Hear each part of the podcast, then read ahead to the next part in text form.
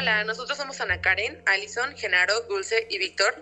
Somos integrantes del equipo 2 y les vamos a platicar sobre un tema sumamente importante que es la fitorremediación. En las últimas décadas, la liberación de contaminantes del ambiente, producidos principalmente como consecuencia del desarrollo industrial, ha superado con creces los mecanismos naturales del reciclaje y autodepuración de los sistemas receptores. Este hecho ha conducido a una evidente acumulación de contaminantes en los distintos ecosistemas hasta niveles preocupantes. Oye, Víctor, eh, ¿qué te parece si nos platicas un poco más sobre este tema? Claro, pues tenemos que la contaminación del ambiente se produce por la incorporación de cualquier tipo de energía, organismo o sustancia que afecta a las características de los ecosistemas, pues se modifica negativamente sus propiedades y su capacidad para asimilarlas o degradarlas. Esta se produce como consecuencia pues, de las actividades antropogénicas, aunque también se puede producir de forma natural. Y pues de manera general tenemos que los contaminantes se clasifican en orgánicos e inorgánicos. Por una parte los orgánicos incluyen hidrocarburos, disolventes, productos farmacéuticos, plaguicidas, entre, entre otros más. Y pues los inorgánicos, que incluyen metales pesados y elementos no metálicos. Y pues estos elementos son esenciales para la nutrición y el crecimiento de plantas y animales. Sin embargo, la toxicidad de estos elementos depende de su concentración, su forma química y su persistencia en un ambiente específico.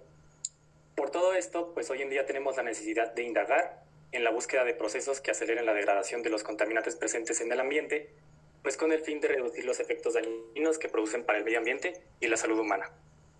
Y pues es aquí donde entra la bioremediación, ¿Qué te parece, Dulce, si nos hablas acerca de esta técnica?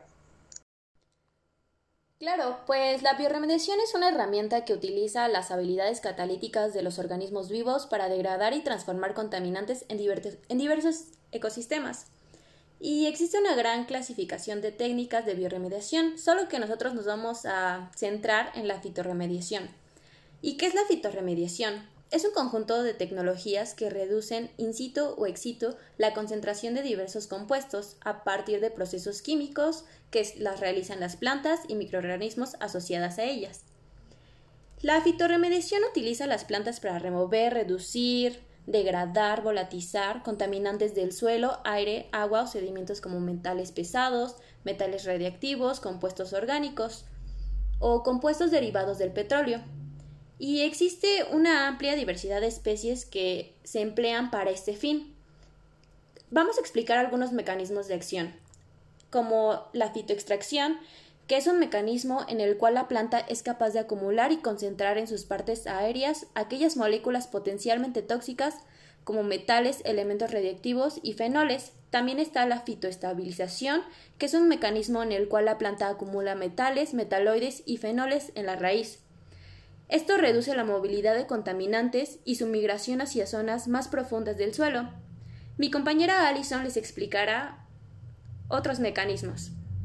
Bien, pues también tenemos otros mecanismos como lo son la fitodegradación, que es un mecanismo mediante el cual la planta destruye contaminantes orgánicos como hidrocarburos, explosivos y agroquímicos tenemos la fitovolatilización, que se refiere a la absorción de un contaminante que entra al metabolismo de la planta, modificándolo y liberándolo al ambiente mediante esta transformación.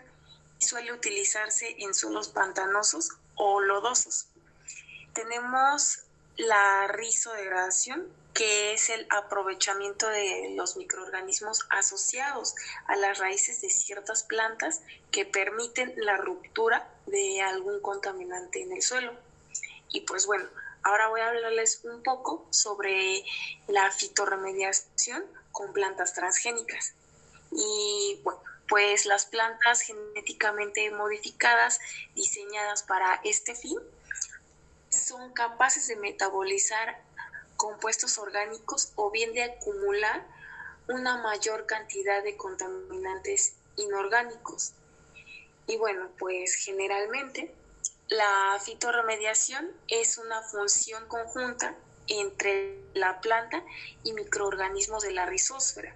Por lo tanto, también las modificaciones genéticas en los microorganismos presentes en la rizosfera representan una posibilidad para el mejoramiento de estas técnicas fitocorrectivas. Y pues vamos a pasar con mi compañero Genaro, que les va a comentar algunas desventajas de lo que es la fitorremediación. Bueno, lamentablemente también tenemos algunas desventajas de la fitorremediación, pues al tratarse de plantas, estas tienen ciclos de vida a veces lentos, hay veces la misma acumulación de los compuestos tóxicos puede ser una limitante para su crecimiento o incluso los compuestos no se llegan a transformar del todo y pueden liberarse al ambiente nuevo. Esto pasa sobre todo en especies de árboles y arbustos que su crecimiento es lento, por lo que este proceso de fitorremediación se vuelve también lento. O en especies leñosas en las que cuando se queman, eh, los combustibles, la combustión genera eh, la liberación de gases tóxicos al ambiente o de los mismos compuestos que no se llegaban a transformar. E incluso la acumulación de estos compuestos en las mismas raíces podría ser una limitante, pues solo se trabaja a nivel de la rizosfera de la planta. Eh, además, hay algunas plantas que ni siquiera pueden llegar a ser tolerantes o acumuladoras, por lo que podría ser también una desventaja para usarlas como una solución. Eh, la solubilidad de algunos contaminantes puede incrementarse resultando en un mayor daño ambiental o la migración de los contaminantes hacia otro lado. Y una cosa también bastante trágica es de que se requieren áreas relativamente grandes para que este tipo de remediación funcione. Y pues también los sistemas acuáticos pues pueden favorecer la diseminación de plagas tales como los mosquitos. Entonces, la fitorremediación puede no ser una solución, pero sí que puede ayudar bastante a solucionar problemas de contaminación ambiental. Actualmente la contaminación de los suelos es un grave problema que ocasiona estragos en nuestro planeta y por ende la vida. Es necesario prestar atención a la bioremediación, ya que se podría complicar la situación y tendremos que tomar nuestras acciones. Hacemos un llamado a la población para poder difundir este concepto y demostrar a las próximas generaciones que aún se puede recuperar los suelos contaminados. Pues muchas gracias por escucharnos, espero les haya gustado nuestro podcast y pues nada, eh, por parte del equipo 2 les agradecemos que tengan lindo día, día, linda tarde y linda noche, no importa lo que nos estén escuchando. Bye.